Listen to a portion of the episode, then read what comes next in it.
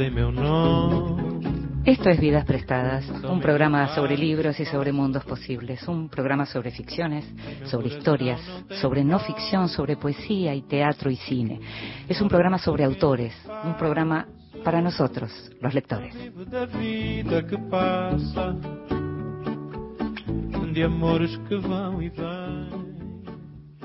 Y a nosotros, los lectores, nos gusta leer, nos gusta leer en voz alta y nos gusta que nos lean en voz alta.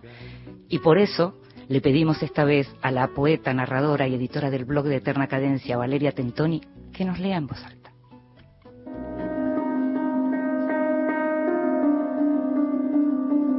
En voz alta. Cuentos breves, poesía, lecturas para compartir. La lluvia tiene que caer. Quiero que venga la lluvia, que nadie escuche los ruidos que hago. Ahora mi cabeza es una pobre semilla en el centro de un mortero. Ahora el corazón da vueltas por toda la pieza y en las avenidas, sobre cada mirada, mueve su cola al ritmo de una fiesta amarga. La lluvia tiene que caer inconsolable, tiene que darme su dolor lento o quitarme la torpeza del corazón. Debería estar lloviendo en toda la ciudad y que nadie me escuche. Irene Cruz. La escuchábamos entonces a Valeria Tentoni leyendo este poema de Irene Gruz, La lluvia tiene que caer. Valeria es poeta, narradora, como te decía, es la editora del blog de Eterna Cadencia y su último libro es un conjunto de cuentos que lleva el título Furia Diamante.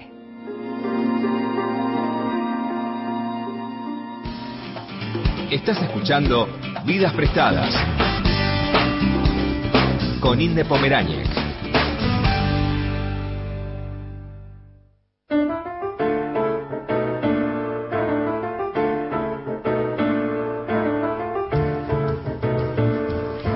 Hace unos días te recomendé una novela, te la recomendé con mucho entusiasmo, la novela Quemar el cielo de Mariana Dimópulos. Y mm, esto es lo que pasa con este programa que se va haciendo, que como sabes ahora lo estamos haciendo en vivo, en este momento estamos acá, las entrevistas son grabadas, pero el programa lo hacemos en el estudio mayor de Radio Nacional, domingo a la noche, lunes en la madrugada, justo a la medianoche. Y como te decía, estas cosas que ocurren en relación a, a, lo que son las lecturas y a lo que son las personas a las que queremos entrevistar, que es este programa de libros y mundos posibles para nosotros los lectores. El entusiasmo es una de esas cosas que nos llevan de pronto a querer entrevistar a alguien. Y la lectura de Quemar el Cielo precisamente despertó eso en mí, las ganas de entrevistar a alguien que había escrito semejante novela.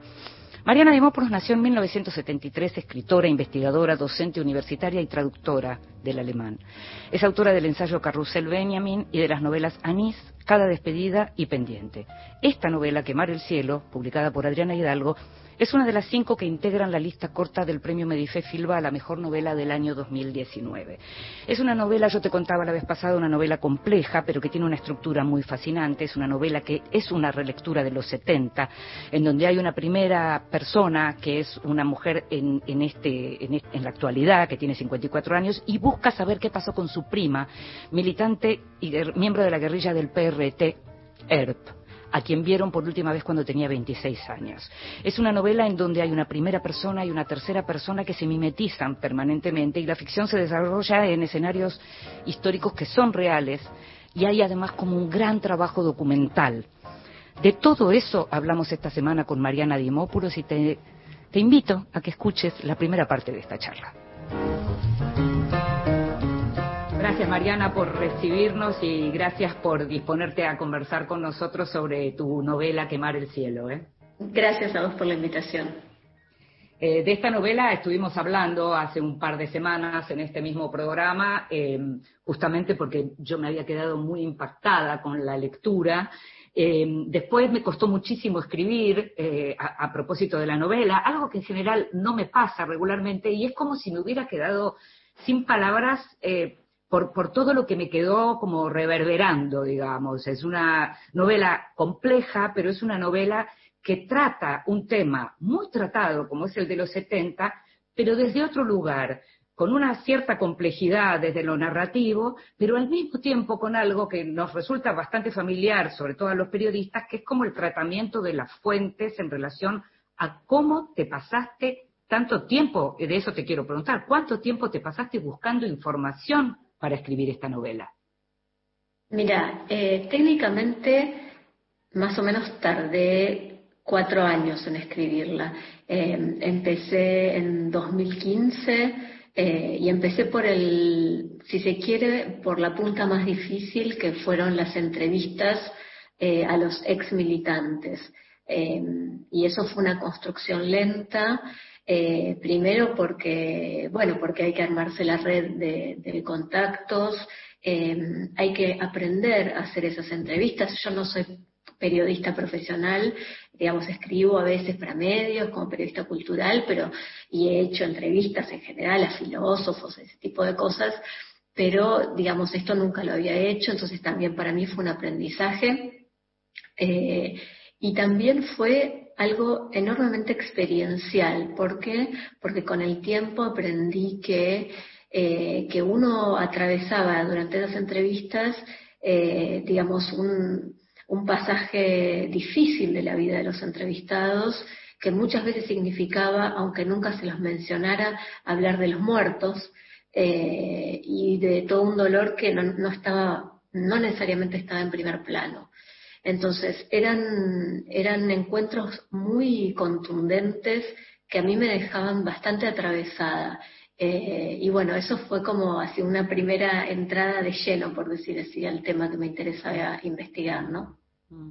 Sí, porque al mismo tiempo, por lo que estás comentando, digamos que prácticamente encaraste el trabajo como un investigador, sos una investigadora de otros temas, pero encaraste el trabajo casi como lo habría encarado alguien que se dedica más bien a la no ficción, y vos hiciste este trabajo para escribir una novela. Sí, desde el primer momento sabía eso. Lo que pasa es que mi, digamos, mi intención, yo tenía muy claro que quería eh, realmente rescatar algo del nivel de la experiencia, ¿no? De, la experiencia de la militancia. Eso me interesaba. Y después me di cuenta, y por eso el libro tiene dos protagonistas, me di cuenta de que esa experiencia de la militancia siempre iba a estar reconstruida por alguien, digamos. Entonces tuve que generar ese segundo momento que es la persona que reconstruye la historia de la protagonista que está en los años 70. Por supuesto que eso significa que, eh, digamos, necesariamente yo no soy un testigo de primera de primera mano de esa época, no me da, no me da la edad, digamos. Eh, o sea, esa es la primera restricción. Yo no soy eh, una protagonista directa de esa época y dos, no soy tampoco una heredera directa de esa generación, como sí ha mm. pasado a otros que eh, son hijos, son sobrinos, son, ¿no? Que tienen esa, ese contacto. Eh, entonces, eh, en ese sentido yo jugaba con, muchas cartas eh, en contra, o falseadas, o tocadas, digamos, ¿no? Bueno, este, eso habría que, con el resultado final, yo me atrevo a decir que no. Me atrevo a decir que justamente porque no tenías la edad, naciste en 1973, ¿verdad? O sea, tu experiencia no, no puede haber sido de anterior a la dictadura, ¿no? No puede haber recuerdos tuyos más que ya a partir del 76, intuyo. Y por otro lado, al no estar directamente ligada y sí ligada por interés de otro orden, lo que te permite tal vez es una distancia necesaria en un tema tan complejo. Por supuesto que todo esto es discutible, lo sé. Sí, eh, había una cosa casi te diría moral al principio, ¿no? Eh, para mí, que era, yo tengo derecho, digamos, a, meterme en esto, ¿no? Que es como también, hay algo que, que siempre tuve, tuve claro, que es que eh, y, lo defiendo y, digamos, y también es un poco la, la, razón de la existencia del libro y de mi interés, y es que ahí hay un núcleo que nos constituye como sociedad eh, y, que, y que es un núcleo al que vamos a volver una y otra vez. O sea, mm. las otras son fantasías, ¿no? Eh, no, no hay el pasado pisado. ¿Qué quiere decir eso? Bueno, lo charlaremos una y otra vez en las generaciones de los argentinos, estas y las que vendrán, digamos. Pero bueno, sobre esa convicción entonces estaba la necesidad de volver a, repensarlo, como te decía, en dos sentidos. Por un lado, eh, eh, recuperar la experiencia de la militancia y para eso necesitaba escuchar las voces. Eh, y por otro lado, entender que era una reconstrucción, entonces problematizar la reconstrucción. O sea, entonces había que generar un, un protagonista, un segundo protagonista, que es esta mujer de 54 años que trata de recomponer la vida de la militante de los años 70 y se encuentra con todas las trampas que tiene la memoria, la historia, el archivo, todo está lleno de trampas. Y eso era parte, eso es parte también de nuestra, de nuestra mirada hacia el pasado, ¿no? Mm, todo lo que me decís me despierta nuevas preguntas, porque por un lado, cuando decías, lo decís, tenías derecho, no tenías derecho, pienso en cómo ahora se habla tanto del tema de apropiación cultural, ¿no? Como si digamos, uno tuviera necesariamente que pertenecer a un colectivo para escribir sobre eso, eh, tanto en ficción como en no ficción. Después me preguntaba, bueno, eso, eso una como para que me comentes, y después también lo que me preguntaba era cómo era decirle a la gente que querías conversar sobre su experiencia, pero no para escribir un ensayo o un libro de historia, sino una novela. Sí, muy interesantes las dos eh, cuestiones. La primera eh, tiene que ver con, también con la sensibilidad que tiene cada uno, ¿no?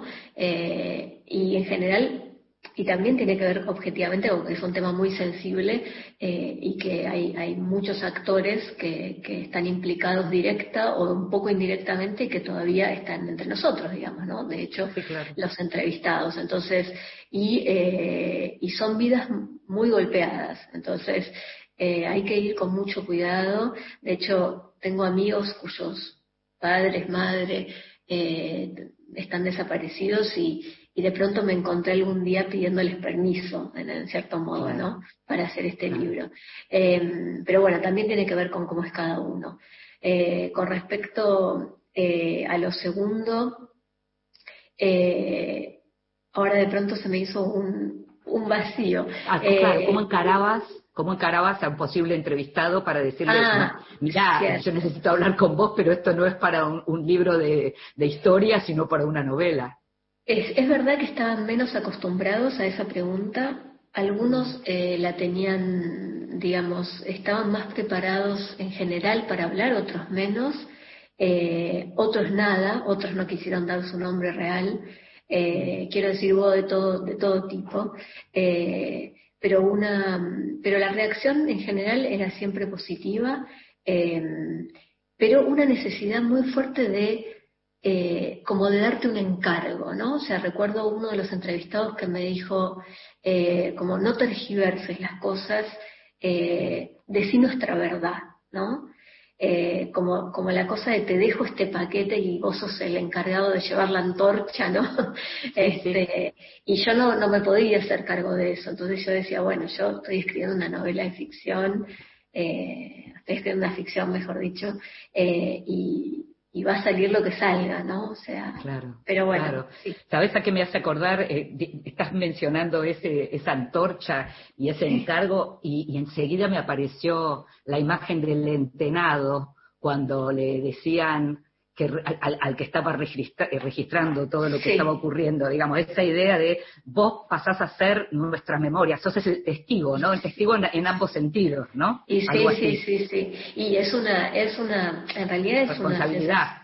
Sí, es una responsabilidad que ellos mismos tienen, pero por algo hablan, porque si no, no hablarían, digamos, eh, ¿no? De recordar lo que pasó, de dar la versión eh, de lo que conocieron de primera mano.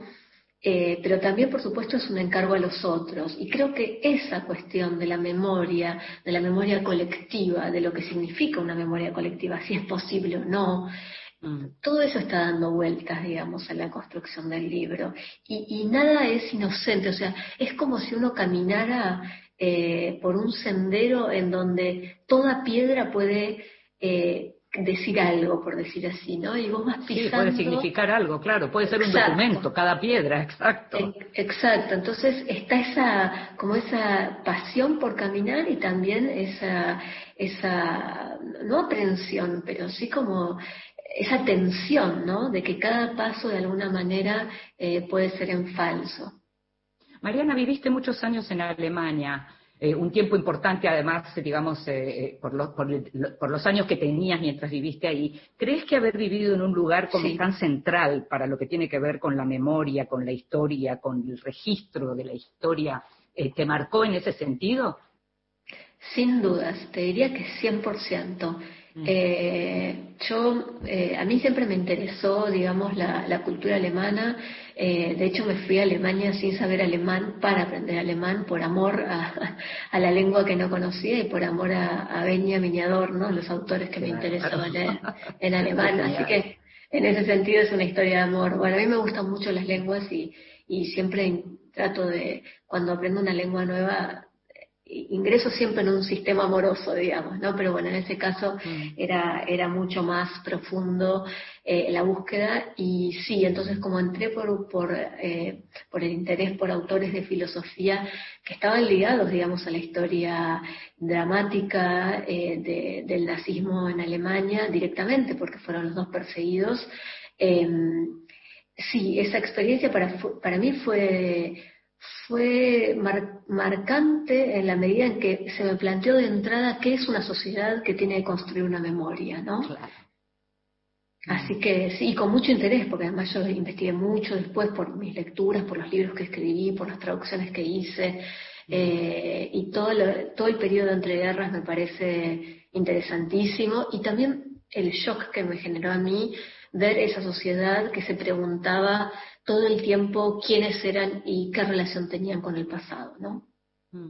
Eh, pues sabes que estos días estuve hablando con Fernando Aramburu, con el autor de Patria, a propósito del, estreno de la miniserie, y, justamente hablábamos de lo que tiene que ver con el tema de la memoria. Él vive en Alemania en este, hace ah. muchos años, desde mediados de los 80, y con toda esta historia de, que tiene eh, en relación a las décadas del conflicto vasco, lo que él decía que a él le parece que no se puede obligar a la gente a recordar a cada momento, que lo que tiene que haber en términos sociales, te lo reproduzco más o menos, que lo que tiene que haber es una, una, comunidad, digamos, dispuesta a que haya espacios de la memoria, que la cuestión no es decirle a todos los niños chiquititos que recuerden permanentemente lo que ocurrió hace 30 años, pero que sí como sociedad, como comunidad, como nación, haya espacios dedicados especialmente al tema de la memoria. ¿Qué pensar?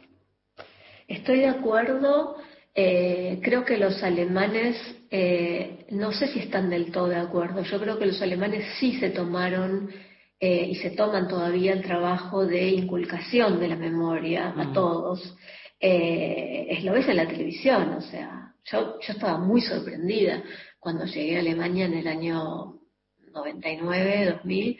Eh, la, presencia en la televisión de, del documental, de las imágenes de Auschwitz, o sea, era como, yo estaba, nada, me, choqueaba eso, me daba cuenta de que eso era una política, una política de Estado, digamos, ¿no?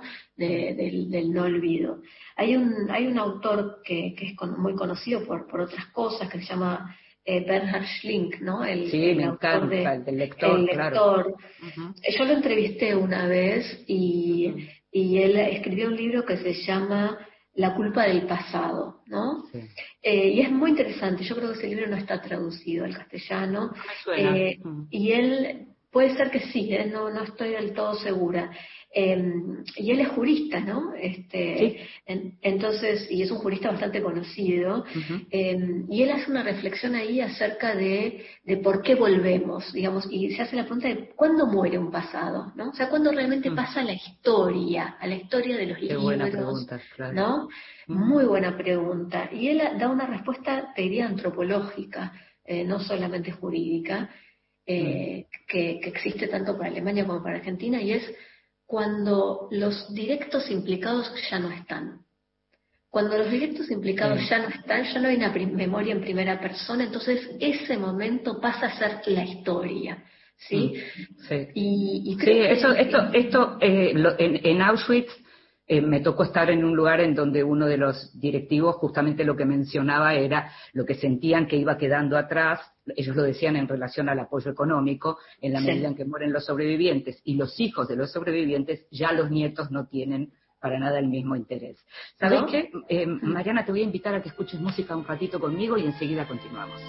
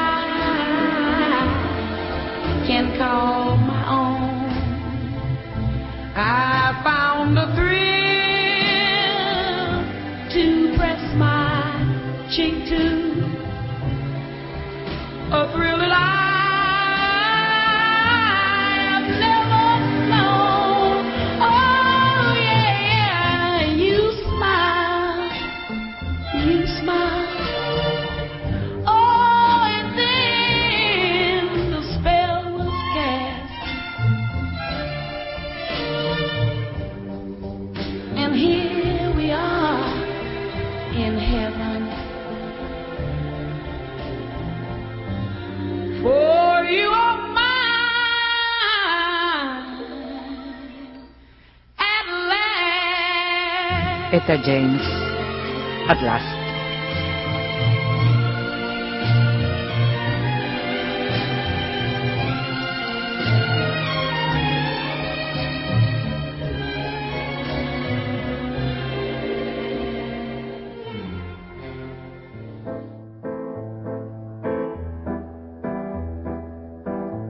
La Escondida. Es tiempo de descubrir grandes autoras.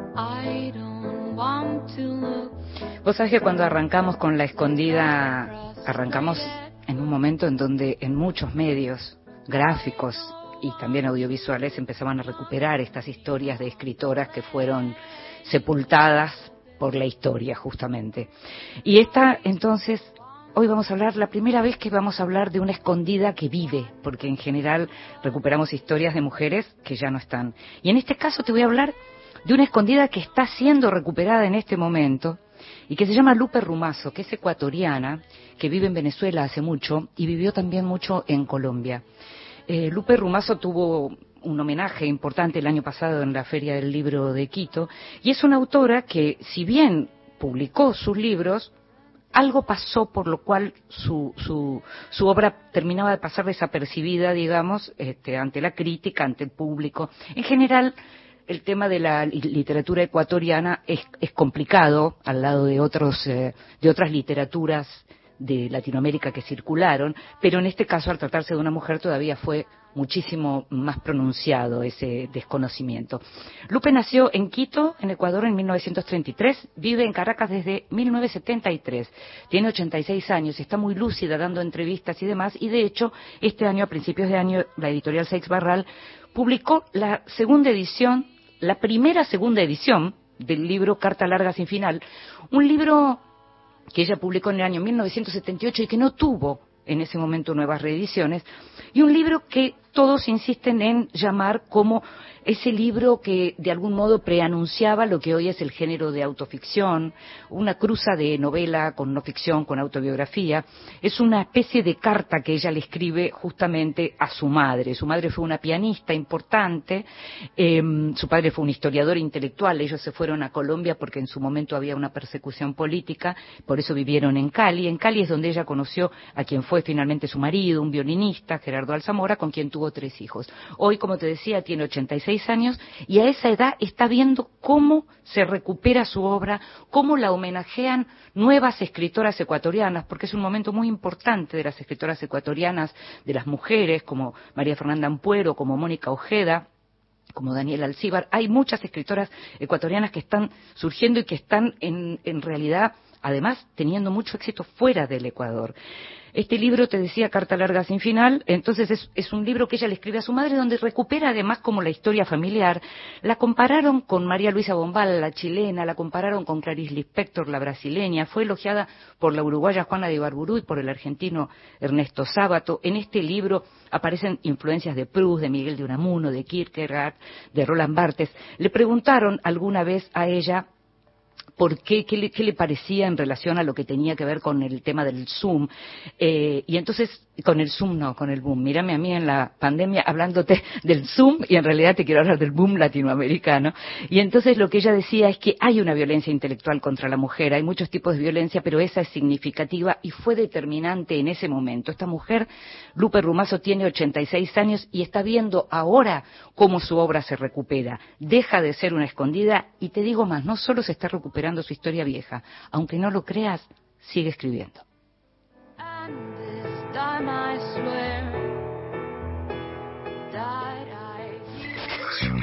Radio Nacional. La radio pública. Nacional. Nacional. La radio pública tiene solvencia. Ahora, Nacional. En todo el país. 12 de la noche, 28 minutos. La serie más aclamada por la crítica y más pedida por el público. En terapia, tercera temporada. Lunes a jueves a las 22. Televisión Pública. Próximo programa. Grabaciones encontradas con Tom Lupo. Los premios Gardel 2020 se vivieron por Nacional. Mejor álbum, grupo de rock. Seremos primavera, Eruca Sativa. Perdón, si es que traigo un caparazón. me hace pianta, pianta, pianta. Y el premio Gardel es para La Palmera. Aguante Santa Fe. Búscate un hombre que te quiera, que te tenga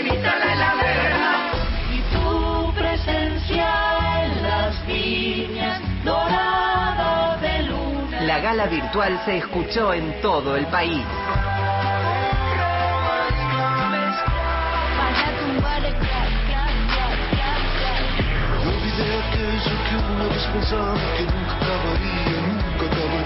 Y el premio es para... ¡Canguro! Todo mal. Quería agradecerle a los premios Gardel. El premio Gardel de Oro es para León y compañía.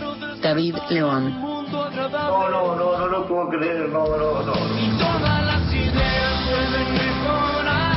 Hola, ¿cómo estás? Felicitaciones, genio. No sé muy bien qué decir, pero agradezco tener 68 años y haberme ganado estos premios. El país todo está celebrando este Gardel de Oro.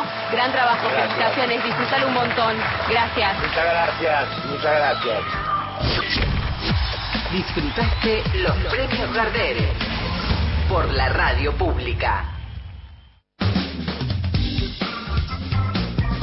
Vidas prestadas. En la noche de la radio pública.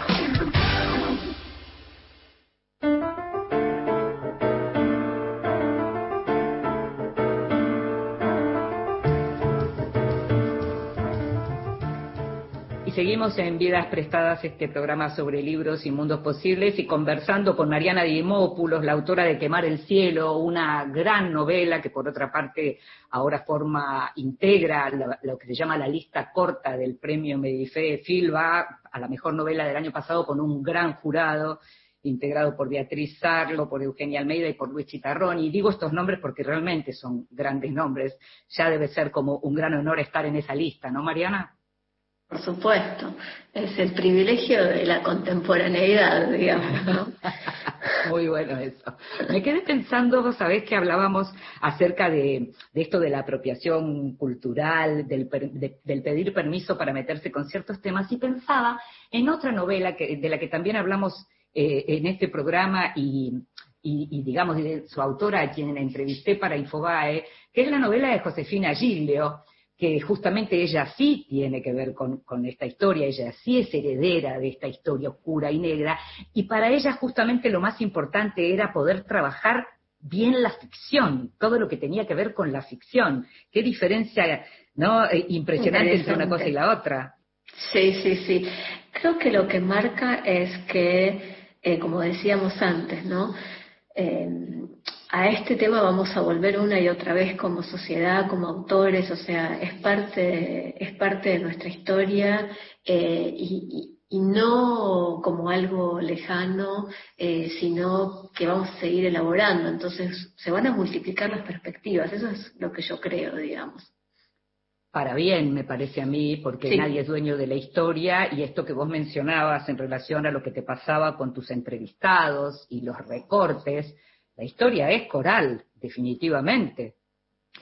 Sí, es coral y por eso también estaba eh, la idea de ir a la, a la biblioteca, ¿no? A la Biblioteca Nacional, de la Biblioteca Nacional a buscar, a leer eh, el diario del día, ¿no? Eh, y la- lo fascinante que es el ejercicio de leer el diario del día de los años, del año 69, del año 70, eh, todo lo que uno también aprende de cómo se construye la conciencia colectiva, los lugares comunes, ¿no? Eh, realmente es fascinante. De hecho, la verdad que uno tiene que abandonarlo a la fuerza, porque te quedarías leyendo una y otra vez. Porque una cosa eh, te lleva a otra, además, ¿no? Sí, y además, a mí, por ejemplo, me pasó leyendo la revista mm, eh, Panorama, eh, importantísima de la época, me encontré con una me encontré con una entrevista a Walsh, ¿no? Walsh era un, a- del año 69, ¿no? A Walsh lo matan en el 76, hasta donde recuerdo. Eh, 77, ok. Eh, entonces, eh, él era un autor famoso, ya conocido, con 40 años más o menos, eh, y le hace una entrevista de por qué no escribe ficción. Y él hace una reflexión de escritor, es como, es una mirada que, que nosotros hemos perdido sobre autores que se volvieron tan canónicos, por decir así, ¿no? Y tan asociados a la historia de la militancia, ¿no? Pero estamos en el año 69, entonces es Walsh de otra manera, hablando otro Sí, lenguaje. claro. Claro.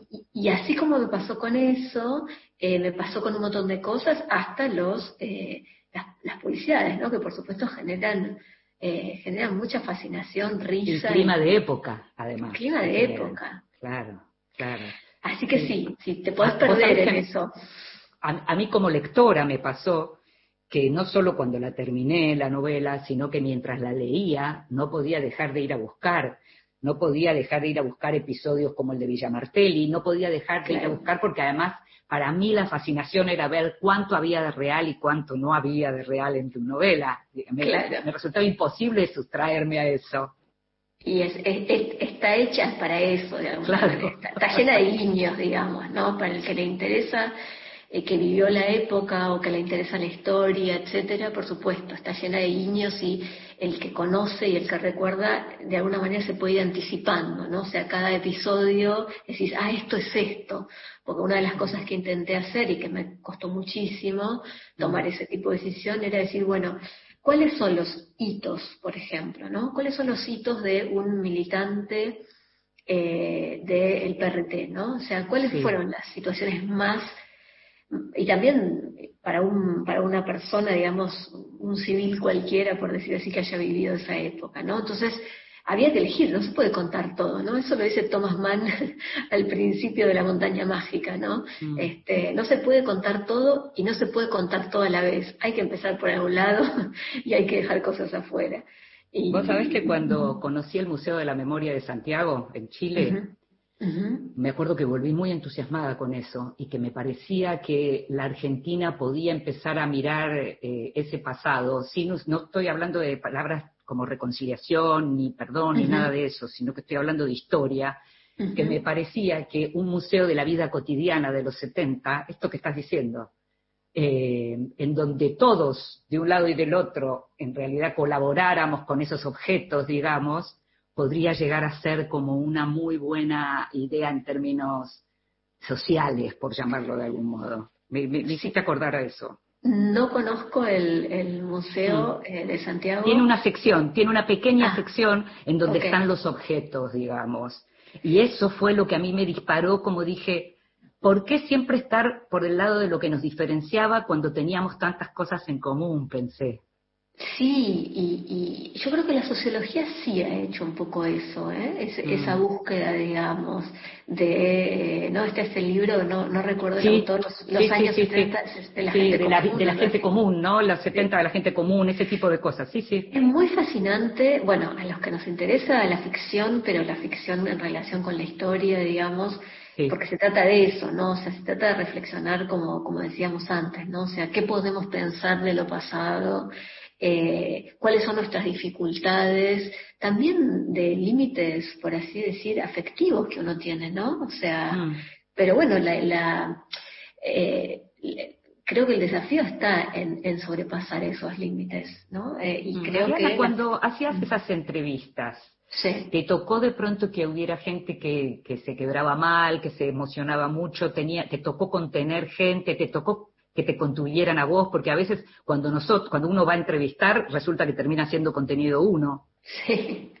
Em, no me pasó porque, no, quiero decir, no, no me pasó que nadie se quebrara, eh, por, primero porque, que supongo quizás porque tuve suerte, segundo porque eh, es gente que, me parece a mí, ¿no? Es una interpretación, ha vivido tantas cosas tan duras que, eh, que esto, bueno, era como, nada, por supuesto que era difícil, pero, pero estaban muy armados y, y en realidad lo que yo creo que uno hace cuando, cuando tiene una historia como la gran parte de los ex militantes que entrevisté, es que hay todo un mecanismo de protección que ya está muy desplegado y desarrollado y aceitado. Entiendo, sí. Mm. Entonces, yo creo que no, no van hasta ese lugar, o sea, y yo me daba cuenta cuando había un lugar a donde no querían ir, ¿no? Entonces, la, bueno, vos como periodista lo sabés, Mm. la, ¿no? La, hay que manejar esa, ¿no? Esa intuición fina de decir, bueno, hasta acá llego y más allá no puedo ir, ¿no?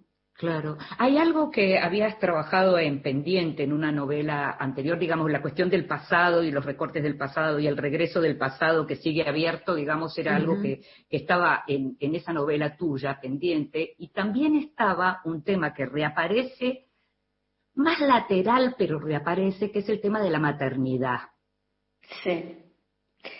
Sí. Em, evidentemente es un tema que me ronda porque vuelve solo, yo no lo llamo y siempre está.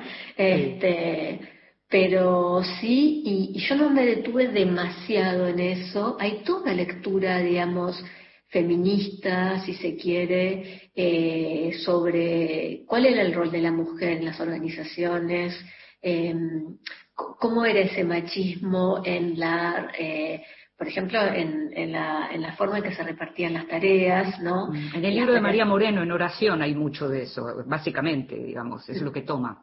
Exactamente Bueno, esto que eh, estás contando. Exacto, y, y está mucho, también está desde la sociología.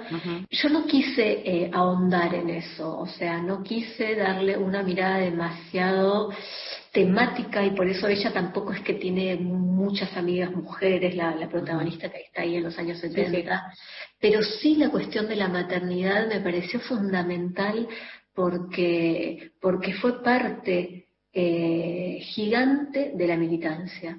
Eh, en el caso de ella, tiene un bebé chiquito, digamos, pero había gente que tenía hijos más grandes, ¿no?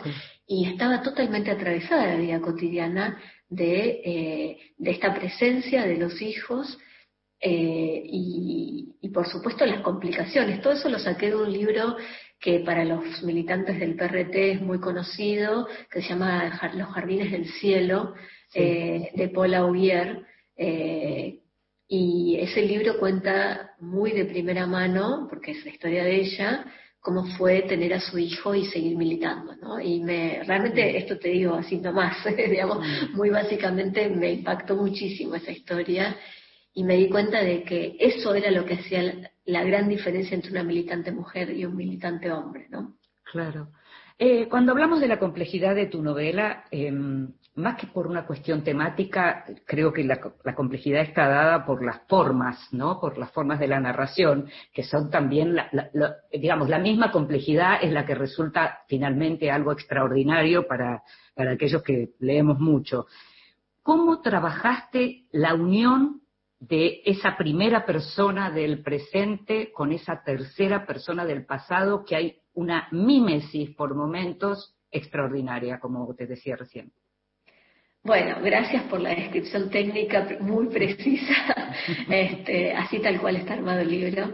Eh, es una voz eh, en primera y luego casi siempre es automático, pasa a la tercera persona que es, eh, digamos, la que narra la historia de la chica de los años 70, de la militante. Hay una cosa que para mí es fundamental, porque lo he usado en otros libros, es que, es que yo escribo todo de corrido. O sea, yo salto con el lector, vamos a decir así. No uso el truco, digamos, de escribir todo lo de un, desde una perspectiva, digamos, y después escribir todo desde la otra, y después mezclarlo como si fueran dos barajas, ¿no?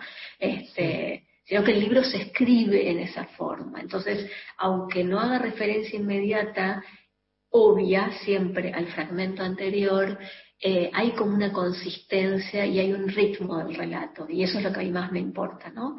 Y me importa también porque yo tengo como un amor eh, profundo por el policial, por la intriga policial, y me doy cuenta de que siempre hay historias en donde lo que hay es una intriga, y acá también hay una intriga, y eso Sí, hace claro que que la hay, empiece a acelerarse mucho eh, el libro Sí. en algún momento, Sí. y todo eso está muy buscado, digamos, eso está hecho bien a propósito, digamos.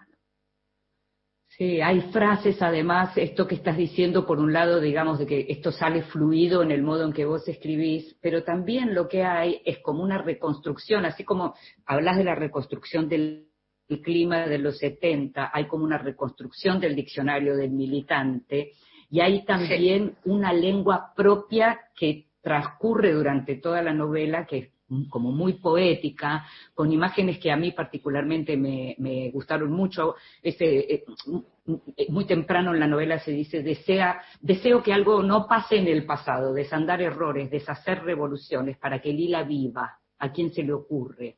Por ejemplo, o, o otra imagen que me gusta mucho es una que dice eh, acerca de, de- de la, justamente de los miembros de la guerrilla, tenían prohibido olvidar el futuro. El triunfo sobre el presente no equivalía a sobrevivir. Son todas frases que por momentos se hacía como difícil continuar porque te quedabas leyendo eso casi como si leyeras un verso.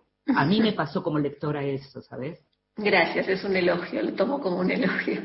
Es que sí, yo creo que lo es, pero me gustaría que me cuentes un poco si eso también lo escribís de corrido, como estás diciendo.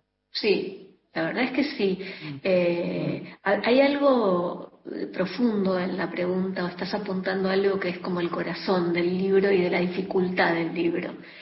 Eh, el libro tenía una dificultad mayor, más allá de lo, de lo que les, te contaba antes acerca de quién es el que enuncia, ¿no? Quién tiene derecho de contar esta historia una vez más. Eh, Y es precisamente la lengua, ¿no?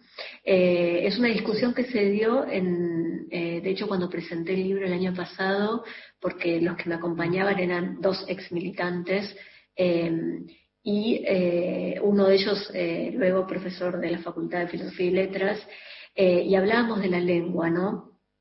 Y para mí lo más grave era, era hablar con una lengua propia sin enajenarme de la lengua, de ese pasado que fue una lengua que está vencida, y lo digo vencida sobre todo en términos eh, como un alimento fechado que se vence, digamos, ¿no? A mí me, me preocupa muchísimo esto de la lengua vencida, de palabras que ya no se pueden usar más. Entonces, yo no podía usar esa lengua, no podía hacerla el narrador, porque esa lengua ya no servía para decir lo que había que decir todavía una vez más. Entonces había que crear una lengua propia, extemporánea, casi te diría impuesta sobre esa otra, ¿no? Al riesgo de que la violentase demasiado. Entonces, bueno, esa es la lengua, el trabajo, digamos, literario que hay en el libro, ¿no? Contame si la novela se llamó así siempre, si el título vino más tarde, contame algo del título. Mira, la verdad es que esto, eh, a tono de confesión, soy mala poniendo títulos, siempre estoy llena de dudas. Todas las dudas que no tengo cuando escribo, que soy un poco taxativa, ¿viste? Esas frases que vos descubrís, yo soy así, pienso así y hablo así. O sea, eso desde que soy muy chica, o sea, soy una persona de sentencias, digamos. Este, pero así como puedo tener toda esa eh, o, o transmitir, digamos, esa, esa cosa así como de, de frase acuñada, eh, con los títulos no me pasa para nada. Soy muy insegura. Creo que este título estuvo siempre, como bien vos dijiste en tu nota, eh, es una cita de una canción revolucionaria de Silvio Rodríguez. Eh, era, el título era más largo, era todo el verso, era hay que quemar el cielo, o hay que quemar el cielo si es preciso. Había, a mí me gustaba algo especialmente, y era eh, en realidad revertir la idea del cielo por asalto, ¿no? ¿Por qué? Porque lo que dice esto es, quizás hasta hay que quemar ese cielo, es como si hubiese que quemar la utopía misma. Y eso me parece provocador y disruptivo de ese verso, y creo que por eso lo elegí. Me encanta que me digas todas estas cosas porque a veces cuando uno hace sus lecturas, y en este caso que nosotros ni siquiera nos conocíamos, Sí. eh, es como me, me impresiona un poco esa comunión, ¿no? Con, con de pronto lle- llegar a algo que estaba en vos como autora, a mí como lectora, eso es, es algo que realmente me, me impresiona. Es, es lindo y creo que es, es por eso, entre varias otras cosas, pero en buena parte por lo cual, por lo que seguimos escribiendo y leyendo, ¿no? O sea, para que esto ocurra, Sí. siempre un libro es, es realmente una botella, eh, ¿no? Con su mensajito adentro en un océano. Y bueno, cada tanto ocurre que alguien la abre y, y la lee, digamos, pero es una apuesta completamente ciega, por lo menos en mi caso. Te quiero preguntar si cuando terminaste de escribir algo tan, a ver, intenso, para llamarlo de algún modo, me gustaría que me cuentes qué sentiste exactamente cuando, cuando te diste cuenta que la novela estaba terminada. Uy, qué difícil. La novela tiene un final, perdón, la novela tiene un final eh, bien nítido, digamos, ¿no? O sea, y se resuelve algo al final, o sea, por eso digo, tiene una cosa muy de policial. Em, Yo creo que uno siente alivio, digamos. Yo, yo en la segunda parte de la novela, debo confesar que después de haber convivido tanto tiempo con esos materiales, eh, sentía que iba un momento en que yo no lo iba a poder sostener más. o sea, que había algo del espíritu que, que, era, que me demandaba mucho, digamos, ¿no? Eh, y, y ese te compromiso me en un pesaba. Sí, sí, sí, ese compromiso me pesaba porque me, de alguna manera había un alivio, digamos, en, en terminarlo, ¿no? Este, y también una cosa, una minimísima sensación de triunfal, ¿no? Cuando uno termina algo decís, bueno, puse el punto final, ¿no? Te agradezco muchísimo, Mariana, que hayas estado con nosotros. Un verdadero placer conversar con vos. ¿eh? Igualmente, Inde, la verdad, un gusto. Gracias por la invitación. Como gasto papeles recordando, como me haces hablar en el silencio, como no te me quitas de las ganas, aunque nadie me ve nunca contigo. Y como pasa el tiempo, que de pronto son años sin pasar tú por mí. Detenida, te doy una canción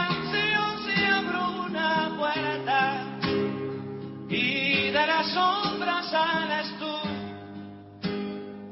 Te doy una canción de madrugada cuando más quiero tu luz. Te doy una canción cuando apareces, el misterio del amor. Y si no lo apareces, no me importa, yo te doy canción.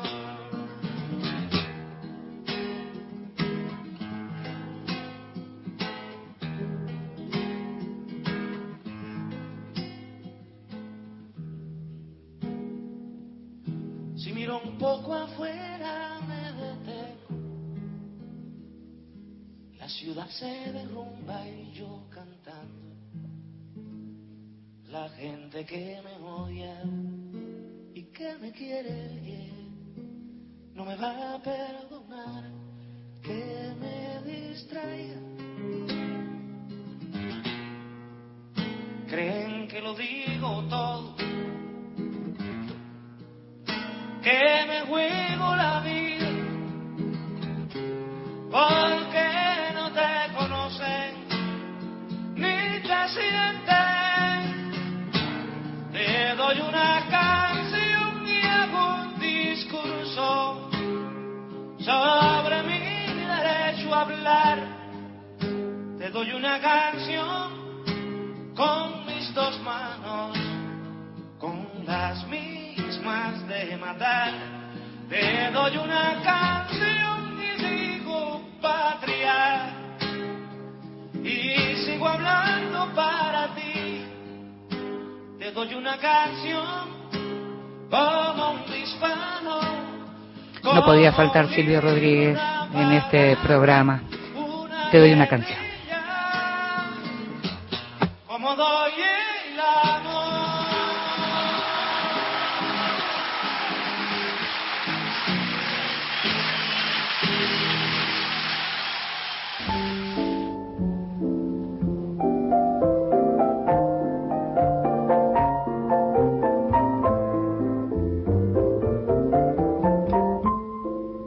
De.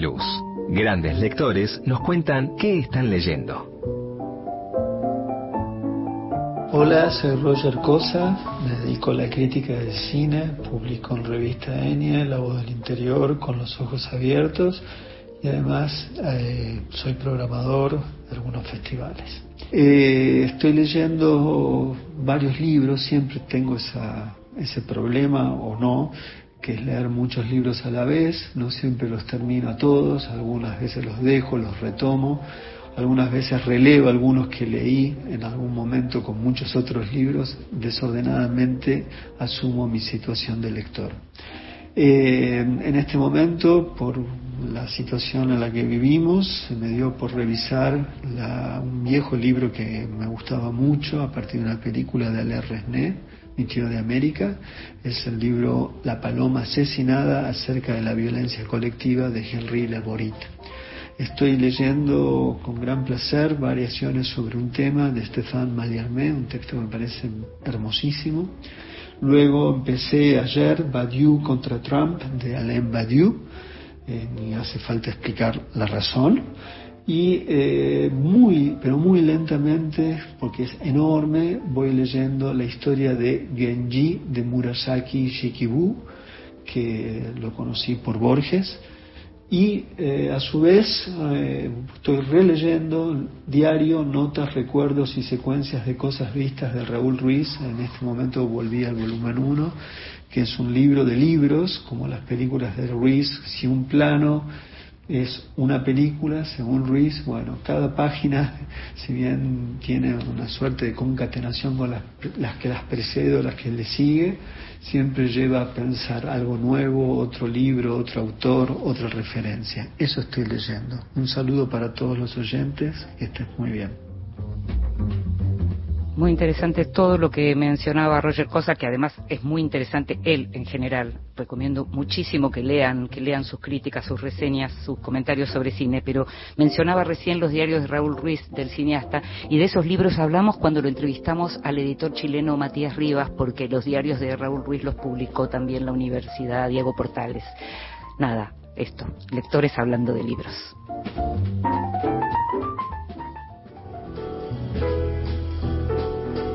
Libros que sí, títulos nuevos y no tan nuevos que son imperdibles. Y decía recién Roger Cosa eso de volver a los libros, y esto me pasó un poco estos días, eh, que volví a Flaubert, siempre se vuelve a Flaubert.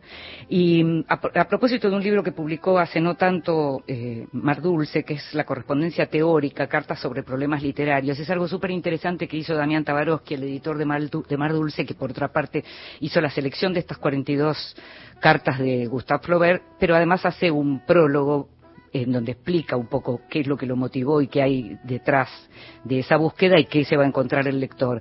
Es, te decía, una compilación de 42 cartas que Flaubert escribió entre 1846 y 1874, en donde aparecen temas, por supuesto, como temas como la escritura, los procedimientos, qué es el éxito, el mercado. Están escritas, bueno, gran mayoría a Luis Colette, a, esa misma mujer a la que le escribió cientos de cartas de amor, a George Sand, eh, a Baudelaire, a Turgenev también, y entonces es el, el Flaubert teórico, digamos, el, el, inventor de, digamos, de la teoría literaria, al que podés leer en este libro Correspondencia Teórica de Mar Dulce. Otro libro para recomendar, y ya que estábamos, me fui también a buscar, eh, otro libro de Flaubert que es el Diccionario de los Lugares Comunes. Tengo la edición del Sorsal, eh, que nada, muy simpático algunas cuestiones, como por ejemplo guardilla, que es una guardilla, dice en la página 21, y dice es qué bien se está ahí a los 20 años. O sea, es un diccionario que es un diccionario literario. Muy te digo, interesante leer a Flaubert, volver a leer sus novelas, mi favorita es La educación sentimental, pero leer a Flaubert también a ese Flaubert que nos enseñó a leer y que enseñó a escribir también.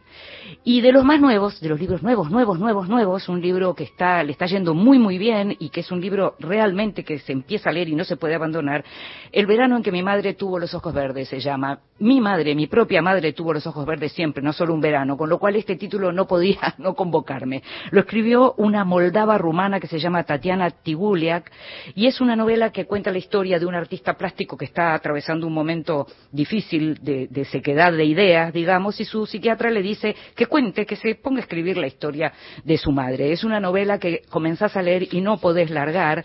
Tiene un comienzo que dice, aquella mañana en la que la odiaba más que nunca, mi madre cumplió 39 años. Era bajita y gorda, tonta y fea. Era la madre más inútil que haya existido jamás. Es muy difícil, es muy difícil abandonar un libro que empieza así es una novela que se escribió en poco tiempo, es una primera novela, Tatiana es periodista, Tatiana Tibulia que es periodista, vive en París, es una novela a la que le va muy bien en Francia, le está yendo muy bien en España y le está yendo muy bien en la Argentina. Es una edición argentina, la, eh, editorial es Impedimenta, normalmente los libros de Impedimenta son muy caros y son difíciles para nosotros, de difícil acceso por ese precio, pero esta vez el libro se hizo acá. Es una novela súper interesante, poética, es un reencuentro entre una madre y un hijo en un momento en donde la vida se está terminando, pero en donde siempre hay tiempo para una reconciliación. Te la recomiendo mucho, te la recomiendo mucho. ¿Es de llorar? Sí, es de llorar, pero también hace bien. El verano en que mi madre tuvo los ojos verdes, Tatiana Tibuliak.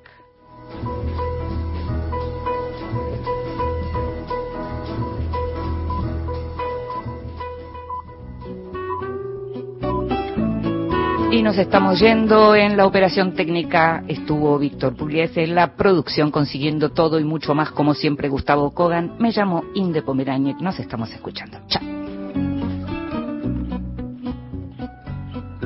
Não tenho nada em meu nome, somente o